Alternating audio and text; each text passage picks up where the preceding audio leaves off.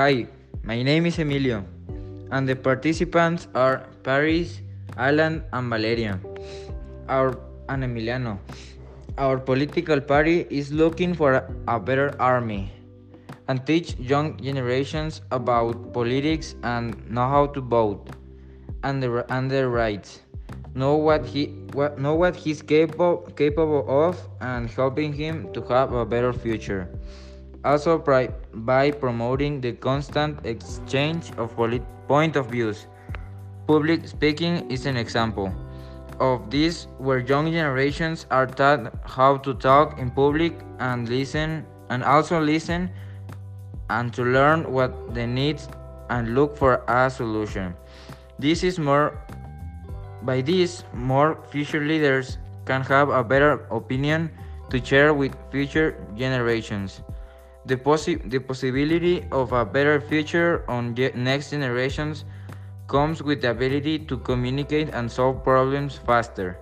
Leadership is a role that most of people don't have. In in our political in, in our poli- political party, we're looking to make better people who know what they want and look for it. Teach people that with discipline and always look to send a message that involves competition and improving economic situations will make the place where they live better for next generations.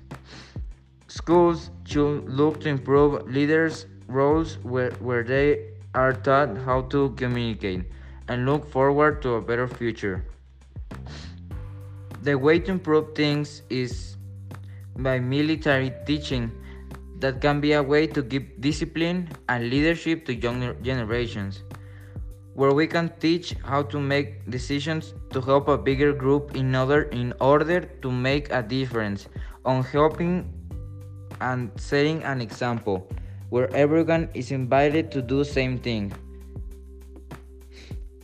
Teaching young generations to improve the environment where, where, where they coexist with more participants is an opening for a brighter future in Mexico.